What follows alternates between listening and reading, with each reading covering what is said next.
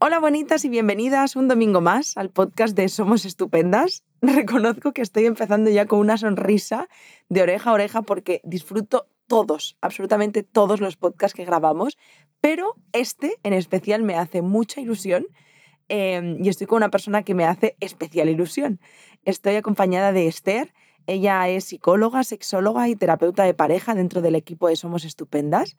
Y vamos a hablar sobre un temazo, o sea, no es el temazo en sí lo que me emociona, que también, sino el, el, las relaciones de pareja en general. Porque vamos a hablar sobre relaciones lianas. Pero antes me gustaría presentaros a Esther. Hola Esther, ¿cómo estás? Hola, Yaita, ¿qué tal? Encantada de estar por aquí con muchas ganas de hablar de este temazo y mucha ilusión. Y hola a todas que estáis ahí escuchándonos detrás. A ver si os gusta, esperemos que sí. Estoy segura de que sí, porque fíjate que no sé si tú te habrás dado cuenta, pero es como un tema que se está moviendo mucho por redes sociales últimamente. Se habla mucho de relaciones lianas y, era un tema que me parecía importante, ¿no? Que, que, trabajáramos desde Somos Estupendas porque no habíamos hablado de ello hasta el momento y nadie mejor que tú para hacerlo, que de hecho esta sonrisa es que veníamos hablando de lo increíblemente apasionada que es de su trabajo, eh, de las relaciones de pareja en concreto, ¿no? Veníamos hablando de eso y estoy como living, de verdad. Pues sí, sí, sí, yo creo que el, concepto de relación liana es un concepto que ahora hemos adoptado, ¿no? Y le hemos llamado como de una forma más moderna y más chula, pero yo creo que es algo que se viene dando en las relaciones de pareja eh, desde hace mucho tiempo. Lo que pasa que, bueno, que ahora lo llamamos relaciones liana, ¿no? Pero en su momento, pues también hay otras formas de llamarlo, ¿no? Relaciones rebote, también he leído por ahí. Es, de hecho, iba a decir, podríamos decir que es, el, es el, lo que le da nombre al típico eh, refrán o dicho de un clavo saca otro clavo. Totalmente. Sí, sí, sí, totalmente, sí. De hecho, sí, así, te lo, así lo tenía aquí, ¿no? Preparado para contarte. Sí, sí, es literal la respuesta a esa, a ese dicho, totalmente, sí. Lo que pasa es que las relaciones Diana entiendo que entra ya en la generación ya millennial Z, ya es como de, de esta nueva era. No sé si te parece, Esther, para empezar, que empecemos explicando qué es una relación liana, porque entiendo que habrá muchas personas que no lo sepan. Sí, sí. A ver, una relación liana es aquella relación que se inicia justo cuando la relación anterior acaba de terminar. O sea, esa es la, definición, ¿no? Por defecto. Y, de lo que se trata es de, un proceso en el que, o de, sí, de una relación en la que no ha habido proceso de oxigenación entre una y otra. Entonces es lo que tú decías, es el dicho de un clavo saca otro clavo. ¿No? O debería ser un clavo no saca otro clavo, ¿no? Para ser más correcto, ¿no? Pero sí. Al revés. Mm.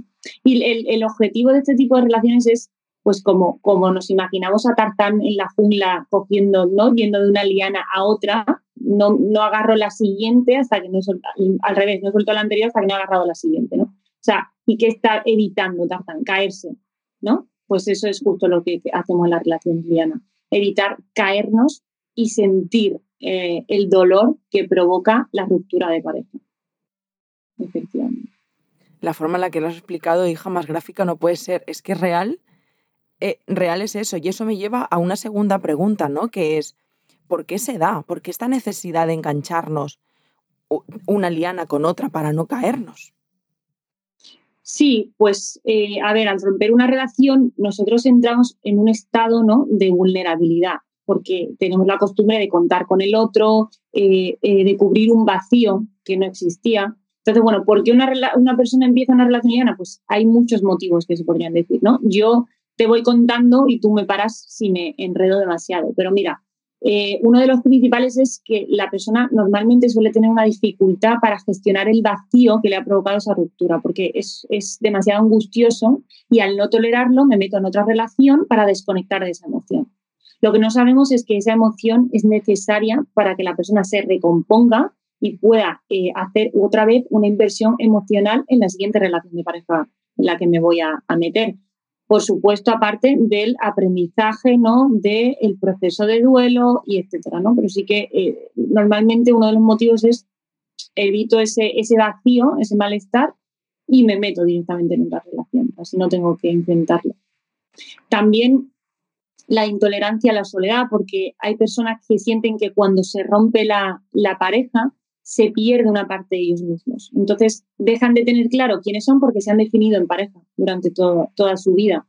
Eh, y si no están en pareja, no saben vivir eh, su vida, no saben quiénes son, no saben cómo se definen. Entonces, de algún modo se rompe su, identidad, porque esa persona que te quería ya ha dejado de hacerlo. Y ahora, hasta que no vuelva a encontrar a otra persona que me quiera, ¿quién soy yo? Y luego, pues, em, em, bueno, la baja autoestima, lógicamente, eh, la falta de autoconocimiento, esto es fundamental, eh, la carencia de recursos para gestionar eh, tu vida o, carencia de red de apoyo que a veces haces que, bueno, que tengas necesidad de buscar esa red en una persona, ¿no? la dependencia emocional, que ahora está, es un tema que está como muy en auge y aquí obviamente tiene una relación muy estrecha, ¿no? Porque las personas que que viven desde la dependencia emocional o que son dependientes no conciben vivir sin una persona a su lado. Entonces, esto les hace sentir eh, tremendamente desamparados y solos. Entonces, lo que hacen es iniciar todas las acciones posibles para evitar ese malestar que provoca la ausencia de, de una pareja. Es como que su vida gravita en torno a, a la relación de pareja. Yo siempre digo que el hambre de una persona con dependencia emocional se sacia con la afectividad. Pues eso, ¿no? Justo ese, ejemplo. Entonces, claro, si yo estoy continuamente necesitada ese afecto que no he tenido, en este caso, porque ¿no? en mi infancia y luego en mis relaciones de pareja, pues automáticamente salgo de una relación y me quiero meter en otra. Lo necesito, necesito meterme en otra. Y luego en las creencias irracionales acerca del amor. Hay muchas creencias que, bueno, hoy día, por desgracia, dominan eh, las relaciones y, que están ahí eh, en modo satélite, ¿no? acompañándonos de relación en relación. Eh, ejemplos, pues se es más feliz en pareja, eh, estamos hechos para estar en pareja. Yo recuerdo que un, paciente me dijo eso, estamos hechos para estar en pareja. Ostras, pues el que esté solo no sé qué hacemos. O sin pareja no puedo ser feliz. Encontrar el amor es lo más importante para ser feliz. Ese tipo de creencias hacen que te vayas movilizando de relación en relación eh, sin dejar espacio a ese, a ese proceso porque estar solo es algo intolerable. Madre mía, Esther, qué interesante todo. Y, cuántas veces, no sé si te pasa a ti también, e igual es una pregunta muy personal, ¿no? Pero no falta que la respondas. Pero me veo como, me he visto a muchas yaizas reconocidas ahí, a lo largo de mi vida, ¿eh?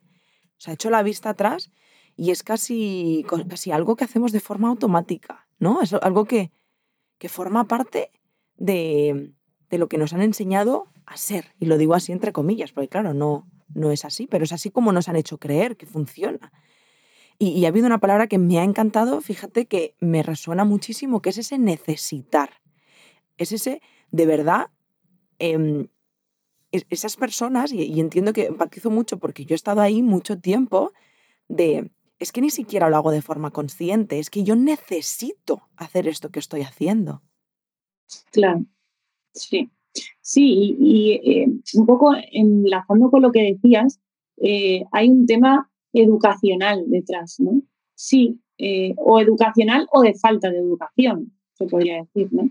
Y, sí, y, y, de hecho uno de los, de los conceptos también que yo relacionaba con este tema es como la idea que hay en la sociedad hoy día de, em, de vivir cada momento y disfrutar cada momento evitando la infelicidad, ¿no? Es decir, yo tengo que ser feliz todo el tiempo, ¿no? Que esa es una idea que está ahí también en la sociedad, de, bueno, pues tienes que disfrutar todo y si no lo estás disfrutando es malo, ¿no? O si viene una emoción negativa, mm, mal, por aquí no. Y entonces, claro, eso también que nos hace, ostras, yo llego y me enfrento a un momento de crisis vital de emociones mm, que no son agradables y evito a toda costa eso y vuelvo a conectar con las emociones agradables. Aunque me esté saltando todo, todo, toda la gestión emocional ¿no? y todo, toda la funcionalidad de esas emociones, me las salto. ¿Por qué? Pues porque de algún modo en la sociedad no está bien visto ese sufrimiento. De hecho, así se puede ver en las redes sociales. ¿no? Instagram es una fuente continuamente de felicidad. Te dices tú, bueno, pues a ver, a ver de aquí, ¿no? ¿Qué parte es real y qué parte no lo es, porque evidentemente feliz todo el tiempo al 100% no puedes estar. Totalmente. Bueno, hemos hablado de qué es y hemos hablado de cómo se da, pero a mí me parece súper interesante que hablemos de las consecuencias. ¿Qué consecuencias tiene vivir eh, enganchándonos a una relación tras otra? Pues a ver, consecuencia la primera es que no elaboras el duelo, que es súper importante porque es un torbellino emocional eh, que, te, que te desborda y que tienes que eh, atravesar. El duelo hay que atravesarlo, no lo puedes evitar porque tiene su funcionalidad ahí, entonces tiene su función, tiene que cumplirlo. Eh, y eso te prepara luego también por lo, lo, que decíamos, para hacer una inversión emocional en la siguiente relación de pareja y también para hacer una correcta elección de pareja. Cuando no estás en un momento adecuado, siempre lo decimos, ¿no? No tomes decisiones en caliente. Pues esto es lo mismo, pero no tomes decisiones estando triste. Ahora mismo la, tristeza tiene que cumplir su función, ¿no? Y la angustia y la ira. Eso tiene que pasar. Y luego, cuando atraveses todo ese torbellino emocional, entonces estarás preparado para involucrarte en una nueva relación. Pero está claro que tu, tu nivel emocional, tu energía, ahora mismo en ese momento están afectadas, lógicamente, y tienes que permitirte eh, atravesarlo para poder tomarte otra vez el tiempo para hacer una correcta elección de pareja ¿no? Eh, y decidirte invertir emocionalmente en lo que conlleva. Em, como consecuencia, pues se pierde también la, la independencia. Eh, hay una falta de autoconocimiento porque lo que decíamos, te defines normalmente en la relación. Como yo digo siempre a mis pacientes, en la relación de pareja somos tres, tú, yo y la relación. Entonces, claro, pues ahí parece que casi que tú no existes, ¿no? Tú eres tú en función de esa relación, tú te olvidas de ti. Entonces, esa falta de autoconocimiento implica que hay una pérdida del descubrimiento del conocimiento de uno mismo, una pérdida de esa posibilidad de, crecer, ¿no? El crecimiento personal, de aprender nuevas habilidades, de reconocer los errores de mi pareja anterior, de lo que, lo que no he podido aprender. Entonces, si vuelco todo eso en una nueva relación y no está hecho ese proceso, muy probablemente esa nueva relación va a estar abocada al fracaso, claro. No hay una correcta gestión emocional normalmente, entonces empieza la nueva relación cargado de emociones que no has procesado y por lo tanto que vuelcas en esa nueva relación o en esa nueva persona. Hay inseguridad porque acabas de romper una relación y te han dejado, ¿no? Normalmente, o has dejado tú o has visto que, que esa relación no funcionaba. Normalmente también no se llega a profundizar en la relación de pareja porque tengo miedo a que vuelva a pasar, a que volvamos a fracasar. Este tipo de personas también que sale de una, de una relación anterior, al, meterse en otra con tan poquito tiempo de margen, no hacen una correcta elección de pareja porque casi siempre eh, van a tender a ver a casi cualquier persona como una posible pareja. Como la necesidad es cubrirlo, casi que me da igual, ¿no? No me paro a elegir muy bien qué es lo que quiero y qué es lo que no quiero. Y nos, nos volvemos un poco insensibles cuando hacemos esto, ¿no? Porque la otra persona no necesariamente está en el mismo punto que yo y a lo mejor sí eh, tiene en ese momento la capacidad de involucrarse en la nueva relación y nosotros lo estamos usando como colchón emocional de sustitución temporal, ¿no? Y luego ya veré cuando paso al siguiente. Entonces, bueno, pero es verdad que ese tipo de personas normalmente eh, llevan a, a, este tipo de, la persona que se mete en ese tipo de relación eh, se acaban desilusionando porque tienen la idea de que, claro, que el amor no, no existe, no creen en el amor porque no, no les funciona. Lo que no sabemos es que hay detrás una carencia de gestión, de aprendizaje, ¿no? Que, que va a hacer que la relación de pareja funcione. Ninguna relación de pareja funciona así. Hay un trabajo detrás, que es lo que hablábamos antes. Entonces, si te quitas todo ese trabajo, pues tu relación normalmente va a tender al fracaso, claro. Madre mía, este de verdad, estoy literalmente con la boca abierta, o sea, es que no, eh, estoy aprendiendo muchísimo, de verdad. Muchísimas gracias, o sea, es como fuera de lo habitual esto, pero de verdad te digo gracias por compartir todo esto, igual porque es un tema que desconocía y de pronto me está, me está removiendo muchísimo, ¿no? Como, hostia, qué interesante. Así que gracias de corazón. Espero que quienes nos estén escuchando estén igual de expectantes que yo. de hecho, esto eh, me lleva a otra cosa que me gustaría que habláramos, ¿no? Que es, entiendo que cualquier persona que nos pueda estar escuchando ahora eh, y, y, diga, vale, perfecto, o sea, hasta aquí lo he entendido genial. Y ahora, ¿qué puedo hacer? O sea, consejos, así como rapiditos, para que no vuelva o no caiga en un tipo de, dinámica así, relacional, ¿no? De, de, enlazar una relación con otra. Vale, vale. Consejos rápidos. Entonces, a ver, pues mira, primero, aceptar que en una, después de una ruptura hay un proceso de duelo, porque ha habido una vinculación. Y al haber vinculación, eso significa que, que esa ruptura va a ser dolorosa. Tenemos que saberlo. Luego, permitir que pase un tiempo considerable entre una relación y otra. ¿Cuánto tiempo? ¿No? Diríamos, esa es la pregunta. ¿Cuánto tiempo? Depende, depende de la persona, depende del proceso, depende más del trabajo personal que esté haciendo que de un calendario estricto de fechas. No hay un calendario estricto, pero sí que tiene que haber ese proceso de duelo. Hay gente que ese proceso de duelo ya lo ha hecho en la misma relación, que conste. No, no necesariamente lo hace tras la ruptura. Hay gente que lo ha hecho durante la relación, sabiéndolo o no la otra persona, y al, y al producirse la ruptura casi que ya ha hecho ese proceso de duelo. No necesita mucho margen de tiempo, pero tiene que hacer ese proceso. Eh, identificar las emociones después de la ruptura y darles un significado. Yo cuando tengo pacientes en consulta que, que vienen después de una ruptura, eh, trabajamos mucho esto. ¿Qué está sintiendo? ¿Por qué está sintiendo esto? ¿Qué sentido tiene? ¿no? ¿Para qué está aquí esta emoción? ¿Qué te está enseñando todo esto? Eso es muy importante. Em, tomar decisiones responsables y conscientes, no meterte en una relación eh, de una manera rápida y sin, y sin conciencia, ¿no? Por, por, por, el chute que eso supone, sino que sea una decisión eh, reflexionada de la persona que tengo delante, eh, hacer una correcta elección de pareja, eh, otro punto importante es que después de una ruptura hay que buscar acompañamiento. Yo recomiendo acompañamiento psicológico, lógicamente, pero si no puede ser acompañamiento psicológico, hay que buscar de alguna manera compartir esto con alguien. Hay que hablar de esas emociones, hay que sacarlo, hay que, hay que drenar ¿no? todo esto. Em, también recomiendo no meterse en aplicaciones de búsqueda de pareja durante ese periodo de, tiempo, darlas de baja, eh, formarse sobre qué es una relación de pareja, eh, porque nos, nos volvemos adictos a estas mariposas en el estómago creyendo que eso va a permanecer de por vida durante toda la relación y eso tiene fecha de caducidad. Y eso no significa que la relación de pareja sea peor, ¿no? O, de menor calidad o que haya menos amor. Significa que la relación de pareja evoluciona y en esa evolución eh, obtenemos otros beneficios que probablemente no son la, las mariposas en el estómago, no son, pero aparecen otros, ¿no? También tenemos que saber disfrutarlos. Así que así como puntos muy rapiditos, te diría eso. Eso me recuerda mucho lo de las mariposas, ¿sabes? Que, que, que, seguro que tienes personas en el entorno, pacientes, que lo hayan dicho alguna vez de, no, le, he dejado porque ya no, ya no estoy enamorada, ¿no? Eh, parece que se, se, esfuma esa fase ¿no? del enamoramiento y entonces ya es que no, es que ya no siento lo mismo. Eh, es como muy habitual. Sí, yo vi hace, hace, hace un tiempo una entrevista eh, en la que una persona bastante famosa, no, no, voy a decir su nombre, pero bastante famosa, decía, le preguntaban, pero ¿por qué no tienes relación de pareja estable, no?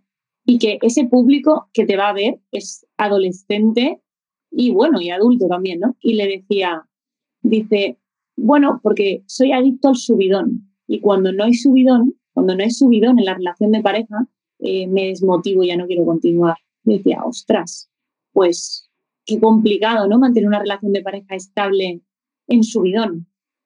Yo no lo conozco, eso. No se puede, no se puede. De hecho, mmm, si una relación de pareja después de cinco años sigue sintiendo mariposa en el estómago, hay algo que no está funcionando bien.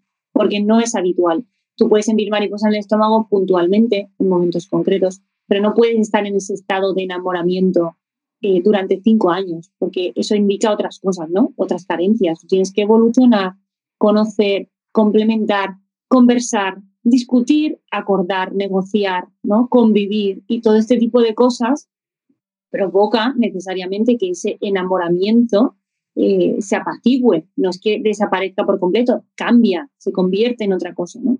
Pero desde luego no son mariposas en el estómago viviríamos, como yo digo, agilipollados, ¿no? Si fuésemos, porque el estado de enamoramiento es un estado un poco ahí, ¿no? De, de yuppie, ¿no? Bueno, pues dura lo que dura y luego, luego tenemos que tocar realidad. Totalmente. Bueno, no sé si sabes, Esther, que desde hace, eh, ya saltando de tema, bueno, pero continuando con las relaciones Liana, desde hace, pues no sé cuándo se lo inventó nuestra compañera Iso, pero pues un mes más o menos, vamos a ponerlo de ejemplo porque no lo recuerdo, unas semanas, eh, cuando se acerca un nuevo tema de podcast, ella lanza cajetilla de preguntas en Instagram y nos hacen preguntas sobre el tema que vamos a tratar. Entonces tenemos cuatro preguntas del público que yo te voy a ir haciendo, ¿vale? Em, y a ver qué sale de aquí. Seguro que complementamos súper bien toda la información que ya es completísima, pero al final ellas son las que hablan, ¿no? Entonces la primera pregunta es, ¿cómo saber si he dejado el tiempo suficiente entre dos relaciones, o sea, entre una y otra. Vale. Mm, es lo, que te decía, es un poco complicado aventurar ¿no? un tiempo estimado de eh, recuperación de esa ruptura. Eh, diría, diría que no va tanto por calendario, sino más por ese trabajo personal que hay que hacer entre una y otra. Entonces, sí que tenemos que tener claro que hay que permitir que la emoción cumpla su función en este caso, que vayamos atravesando esos, esas fases de duelo, esas emociones que vamos a ir sintiendo. Eh, hay que avanzar, no podemos quedarnos en el remordimiento, no podemos estancarnos. Eh, eh, después de un proceso de, ruptura hay que movilizarse, no tenemos que quedarnos estancados, tenemos que permitir que la emoción tristeza haga su función, pero también tenemos que permitirnos otro tipo de emociones y salir de ahí. Centrarse en el día a día, superar la semana, o sea, ir, ir poniendo objetivos muy cortitos que vayan encaminados a ir tolerando ¿no? y, atravesando ese malestar, porque la meta al final es superar ese malestar. Entonces, pues permitírtelo muy poquito a poco y sobre todo no involucrarse en una relación de pareja automáticamente fuerte de roto anterior. Aunque no haya un periodo estricto, sí sabemos que tiene que haber ese proceso de duelo. Entonces yo haría todo este trabajo personal que venimos comentando y cuando me sintiese o sintiese que lo he hecho, entonces me permitiría ¿no? decir, bueno, pues ahora creo que ya estoy preparada para, para involucrarme en una nueva relación con todo lo que eso supone. Perfecto. La siguiente dice, qué interesante esta, ¿cómo reconocerlas? Vale, pues una relación liana, bueno, lo primero es el corto periodo que ha transcurrido entre una relación y otra, eso es lo más significativo, lo más llamativo. Eh, y luego eh, hay, hay, hay, algunos puntos que yo creo que son importantes que, se repiten eh, en este tipo de relaciones y es em, que normalmente estas personas que se meten en una relación liana, cuando pasan tiempo con la pareja, la sensación de vacío y dolor por la pérdida de la pareja anterior desaparece. Pero cuando la pareja no está presente, todas estas emociones vuelven a aparecer. Claro, aparecen porque no están gestionadas. Eso te está indicando que la, que la herida de la relación anterior aún está abierta. Entonces, normalmente pues son relaciones que están mm, sumidas en muchas dudas, ¿no? Sobre todo de, la persona que se ha involucrado en, una relación liana. Hay muchas dudas continuas. Eh, hay mucha necesidad de pasar tiempo con esta nueva pareja para paliar esa emoción. Eh, son relaciones muy intensas, eh, de evolución muy rápida. Tienden a, tomar decisiones que, de normal llevarían más tiempo, pues eh, vivir juntos, comprarse una mascota, hacer un viaje eh, durante mucho tiempo, eh, comprometerse, conocer a la familia. Son relaciones muy intensas. También el sexo suele ser un, componente clave porque, porque tienden a veces a evitar los sentimientos y las emociones más profundas usando el sexo para paliar esa, esa insatisfacción emocional que arrastramos, como el sexo les permite conectar a otro nivel que no necesariamente es tan profundo y entonces pues se conectan desde ahí, eh, no valoran a la, persona con la que está, sino que tienden a compararla con el ex continuamente y a buscar que las cualidades del ex estén en esa nueva eh, relación o esa nueva pareja. Es como que cambiamos el, protagonismo, el protagonista, pero intentamos seguir con, la misma historia y, pretendemos repetirla nuestro patrón que nos hemos montado de relación. Aunque me cambie el protagonista, lo sustituyo rápidamente e intento seguir con ese patrón que yo me había montado. Entonces son relaciones muy inestables, hay muchos cambios de humor, porque no por lo mismo, por la falta de función emocional, y no suelen ser relaciones muy, muy duraderas. De hecho, no suelen llegar al año. ¿Puede pasar? Sí, esto hay, hay excepciones, hay excepciones que luego dentro de la, de la propia relación de pareja eh, se reconducen y hacen este trabajo posterior. Y sí, por supuesto que sí, esto estamos hablando de, de características muy generales y, no todas las relaciones efectivamente son así. Hay algunas que, pues, que son diferentes. Pero sí que a mí me gusta plantear tres preguntitas. Yo soy mucho de hacer preguntas en consulta. Me gusta plantear tres preguntitas, ¿no? Para ayudar a identificar de, ¿yo estoy en, en una relación diana o no? Y mira, la primera es, ¿estás intentando cambiar esa nueva pareja para que se parezca a tu ex? Ese sería uno, ¿no? Que lanzo ahí, para que el público reflexione. ya le estoy haciendo terapia. Y yo, y yo, y yo tomando nota, ¿eh? vale, la segunda sería, ¿piensas de manera recurrente en la relación anterior? Y la tercera, ¿acabas de salir de una relación de pareja hace poco tiempo, es decir, menos de un mes? Y ahí le lanzo. Ahora que cada una se cueza ahí sus habichuelas. ha habido un momento cuando decías eh, que era como vivir la misma historia, pero cambiando el personaje todo el rato me venía como si fuera un déjà vu afectivo, ¿no? O sea, es como, ¿no te suena eso? O sea, de, pronto tendrías que preguntarte, ¿esto no lo he vivido yo ya? Totalmente.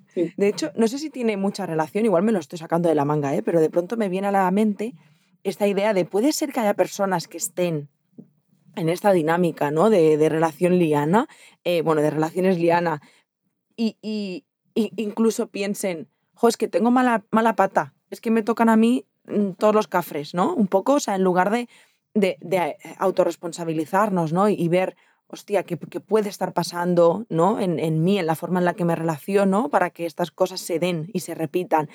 Y estemos más en la posición de, es que tengo mala suerte, eh, o sea, como convenciéndome de que tengo que dejar esta relación y empezar otra porque una tras otra va mal por X razones? ¿O es otra cosa? No, estoy totalmente de acuerdo. Es, un poco, es un tema un poco eh, controvertido, ¿no? Porque parece que decimos esto y habrá gente que no se nos echará encima e ir. Pero estoy totalmente de acuerdo contigo, ¿no? Es, una responsabilidad. Es lo que te decía, tú no te puedes estancar en, ¿no? en esa en esa duda continua de por qué y por qué me pasa esto a mí, ¿no? Y esa, no, al final tienes que hacerte planteamientos y, y, para que las cosas cambien tú tienes que hacer las cosas distintas. Entonces, si tú sabes que eso no ha funcionado, tú tienes que tomarte un periodo de aprendizaje. Lo harías en otro, lo, harías en otro contexto. Quiero decir, tú em, empiezas un trabajo nuevo y, ves que algo no funciona, eh, ¿y qué harías? ¿no? no te lo cuestionas, automáticamente buscarías la, nueva manera de hacerlo para, mantener ese trabajo. Pues eso es lo mismo. Mi relación no ha funcionado, yo qué he aprendido, qué, he hecho mal, qué me ha faltado de la, de la, otra persona, qué he descubierto que es indispensable para, para mi relación de pareja. Esa pregunta tienes que hacértelas, porque si no, muy probablemente la nueva relación en la que tú te involucres va a repetir esos, esos fallos de la relación anterior. Entonces, mm, claro, eso, es responsabilidad tuya también. Totalmente. Vale, pues vamos a la tercera pregunta y nos quedaría una más, que de hecho, no sé si ahora leyéndola, creo que tiene bastante relación con la primera, porque preguntan, ¿cuándo estoy lista para una nueva relación? Pues a ver, lo que decíamos, ¿no? Que hay es un poco complicado establecer un, un, tiempo, ¿no? Pero mm, bueno, hay que entender que hay un proceso de duelo, que es una pérdida y entonces la persona tiene que asumir durante ese tiempo. Para, para saber si está preparada, primero tiene que asumir que ha roto con su pareja, tiene que reorganizar su vida, porque muchas veces la vida está organizada con la pareja, tiene que reorganizar sus pensamientos, aclarar las emociones que está sintiendo y permitirse eh, sentir el dolor que le ha provocado esa pérdida para poder superarlo y meterse en una nueva relación. Entonces, durante el primer año, después de la ruptura, durante los primeros tres, cuatro meses, nosotros estamos em, intentando aceptar de una manera intelectual o cognitiva, ¿no? Como muy mental, eh, que eso ha acabado.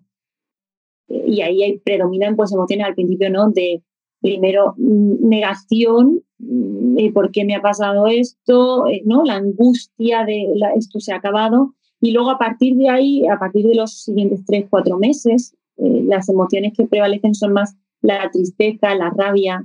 Entonces, esa es una primera parte que hay que atravesar. Luego, eh, asumir y entender qué errores hemos cometido en la relación, tanto míos como la otra persona. Aceptar que se ha acabado. Entender que la tristeza eh, es lógica y que, y que tiene que aparecer porque ha habido una vinculación y es muy importante. Em, elaborar el sentimiento de culpa, el resentimiento, poder darle un significado.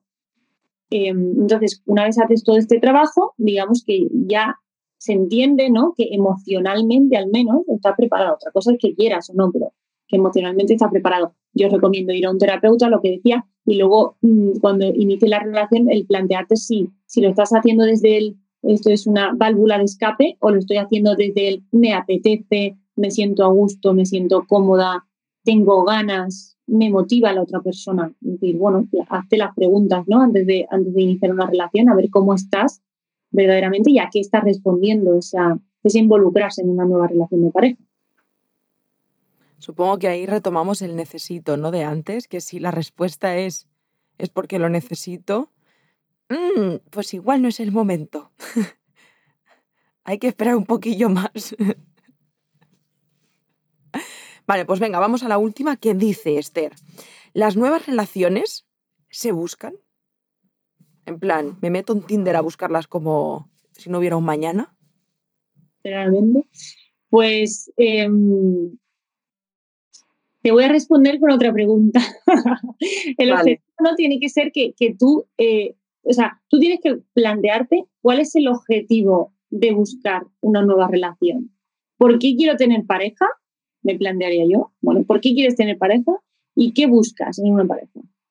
Primero, ¿no? Ahí ya con eso respondería. Y luego creo que, que la búsqueda de pareja está mucho más relacionada con la complicidad y con, y con fluir que con la imposición o la presión. Es mi punto de vista, me conste. ¿eh? Y, entonces, bueno, pues una vez hayas sanado tus heridas, trabajas la autoestima, identificas qué deseas y qué no, una vez estás listo como para meterte en otro vínculo afectivo, eh, a partir de ahí yo te diría, haz actividades que te gusten eh, y que te hagan feliz, haz actividades con gente, conoce gente, pero no te impongas el buscar pareja. Tú puedes estar más receptiva o menos receptiva, pero, pero prefiero enfocarlo desde el, eso, ¿no? Eh, disfruta, haz cosas que te apetezcan, conecta con eso, conecta, conecta con otras personas que hagan las mismas cosas que tú, ¿no? Que, a ti te gusten, conoce gente nueva, eh, más que con el ponte a buscar pareja desesperadamente. Pero bueno, sí que es verdad que hay momentos de tu vida en los que tú puedes decir, bueno, pues me urge más o me urge menos, ¿no? Puede estar más abierta o puede llegar un momento en el que dices, pues ahora me urge más encontrar una pareja. Entonces, si una vez hecho todo esto, decides eh, abrirte a la posibilidad de conocer a nuevas futuras parejas de una manera un poco más insistente o más directa, eh, yo te diría que, hay que tener muy claro eh, en quiénes vamos a basar para hacer esa elección de pareja, porque eso es muy importante y luego em, te ahorras ¿no? Mm, muchos problemas, eh, muchas relaciones, mucho fracaso en las relaciones, muchas posibles eh, rupturas. Entonces, ahí, ahí ya entramos en otro tema que creo que da para otro podcast de cómo sé cuál es, cómo hago una correcta elección de, de mi pareja, ¿no? Y ahí te lo suelto porque si no me enredo y podemos quedarnos hablando aquí horas y horas sobre este tema. Pero bueno, yo creo que es importante tener, tener en cuenta estos, esos puntitos, ¿no? El, último punto, ya sabes que yo rápido apunto aquí eh, podcast pendiente. Vamos, menuda fantasía. Antes de grabar, em, fuera del directo, estábamos comentando que eh, una de las cosas que yo hablo mucho con mi pareja es, es que si ahora no estuviéramos juntos, es que yo ya me declararía soltera indefinidamente. Porque qué palo encontrar pareja. Esa es como, ¿cómo me pongo yo a buscar eh, cuando has, llevado, o sea, sobre todo por el punto en el que me encuentro ahora, quiero decir, no es por el tiempo que llevamos juntos, que son nueve años de relación, sino por todo el trabajo que implica haber construido esta relación. Entonces pienso, es que o sea, me lo pensaría mucho primero el hecho de dejarlo, por supuesto, si no soy feliz, no soy feliz, ¿eh? o sea, no hay nada que pensar, pero me refiero que... Em, el, significado que le doy a este vínculo es completamente diferente, es mucho más consciente, no sé, como más adulto. Eh, no, sé, no sé muy bien cómo explicarlo, pero no, no tomo como decisiones tan, eh, alegría, ¿sabes? Pero sobre todo es porque en, el caso de que lo dejáramos es volver a construir eso, eh, que ya hemos dejado claro que no son cuatro mariposas en el estómago, que, que es mucho más. y, y qué persona eliges para acompañarte a lo largo de este proceso, de este camino es súper complejo y de pronto me, me perturba, incluso te dirías que me perturba, que no nos hayan enseñado, que parezca como que todo se tiene que dar eh, un poco al estilo Disney. Y, y, es que no es verdad. A ver, que creo que se ha quedado esto pillado. Vale, ahora, te he recuperado. Sí, sí, em, está claro. Yo creo que, bueno, lo que comentábamos, ¿no? Una relación de pareja es trabajo, hay que trabajar en la relación, lógicamente. Si no quieres trabajar, estate soltero, porque una relación de, pareja necesariamente es, eh, bueno, pues claro que hay una parte de conexión, claro que hay una parte de, complementariedad, claro que todo eso muchas veces se da solo, ¿no? Y fluyes, pero, pero luego hay una parte de trabajo y tú ya está, eh, lo podrás decir mejor que nadie si llevas nueve años de relación, ¿no? O sea, segurísimo que tú y Jordi habéis tenido que trabajar para que esa relación funcione y trabajaros. No solo trabajar en la relación, sino trabajar independientemente cada uno, ¿no? También. Entonces, sí, muchas veces mm, esto pasa cuando, cuando somos más, más jovencitos, ¿no? Como que no, tú decías, ahora me costaría mucho más, claro, porque ¿por qué ahora te costaría más que cuando tenías 15 años, ¿no? Pues porque con 15 años muy probablemente no tienes muy claro, muy definido qué es lo que buscas en una relación de pareja. Pero qué chulo sería tenerlo claro con 15 años, porque qué de fracaso nos ahorraríamos, ¿no? Ahora dices, ostras, si ha tenido relación de parejas anteriores, ya es una persona que sabe, sabe de lo que va, sabe de qué va la relación de pareja y sabe lo que tiene que trabajar. Si tú te encuentras una persona que no ha tenido una relación de pareja anterior, normalmente va a tender a cometer errores. Somos humanos, tenemos que aprender, nos equivocamos. A medida que vamos creciendo, lógicamente vamos definiendo de una manera más clara lo que necesitamos y lo que no queremos tolerar en nuestra relación. Por eso se hace más difícil, porque tú me preguntas con 20 años y mis criterios eran unos, y tú me preguntas ahora y yo tengo otros. Y cada vez son más exigentes, te diría. Cada vez yo tengo más claro lo que necesito que haya en mi relación y lo que no quiero que haya en mi relación. Entonces, claro, ahora me dices que tengo que ponerme a buscar pareja y digo, madre mía, pues a ver quién cumple con esto, ¿no? Imposible. Me, cojo unos cuantos gatitos más y listo. Totalmente. Esa, es la, esa, es la, película, ¿eh? Porque al final es como que lo tienes súper claro, súper definido y ahora, eh, wow, encontrar eso qué difícil. Eh, jo, Esther, no sé por qué. A ver, vale, ahora te he recuperado.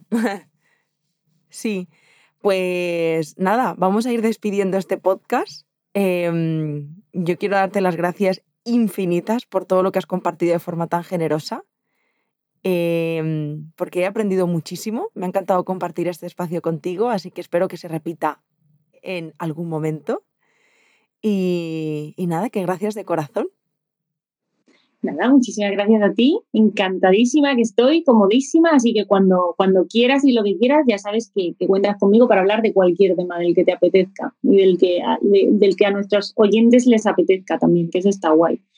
Y si te parece, Yaita, me gustaría acabar como con dos frases de dos autores que a mí me gustan mucho, que es que conectan, a lo mejor son autores que hay alguno, uno que sí, ¿no? Pero que conectan con esa relación liana, lo que te decía, ¿no? Eh, eh, planteada de otro modo, pero que ahora le hemos dado este nombre, pero conecta la frase directamente con esta temática. Me gustaría como cerrarlo así.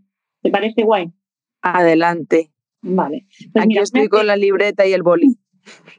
una de Walter Rizzo que dice, ama sin renunciar a tu identidad, no existo para ti sino contigo, a diferencia de un amor que se fusiona, propongo un amor saludable con identidad personal. A mí este autor me gusta muchísimo, Walter Rizzo. Y luego hay otra de Jung que dice, un hombre que no ha pasado a través del infierno de sus pasiones no las ha superado nunca. En relación con ese proceso de duelo ¿no? que comentamos. Totalmente. Muy importante. Jo, Esther, qué, qué bonito final. Encantada de haber estado aquí, que lo disfrutéis y gracias a ti, Yaita, como siempre, por hacer todo esto posible. Muchísimas gracias. Emocionada me voy eh, confieso que además ahora tenemos, eh, voy a grabar otro podcast con, con Claudia em, y hoy me ha tocado mañana de podcast. Y voy como súper energética aquí a esta segunda grabación. Eh, de verdad, muchísimas, muchísimas gracias. Me ha gustado muchísimo. Espero que em, ellas lo hayan escuchado, o sea, lo hayan disfrutado tanto como, como yo, que estoy segura de que sí. Y bueno, a vosotras, ¿qué deciros? Pues que gracias una semana más, gracias por estar aquí, por escucharnos, por compartir el podcast, eh, por todos los mensajes tan bonitos que nos enviáis, porque mm, siempre lo digo, pero de verdad pienso, eh, cada acción que tomáis con este contenido, ¿no? el hecho de que lo recomendéis, lo compartáis, es acercar la salud mental a más y más y más personas, que tanta falta nos hace. Así que también eh, os felicito por esta gran labor social que estáis haciendo y, nada más, que os doy un besito muy grande, un beso muy grande a ti, Esther, eh, un beso a todas vosotras y nos escuchamos y nos vemos el domingo que viene. Chao.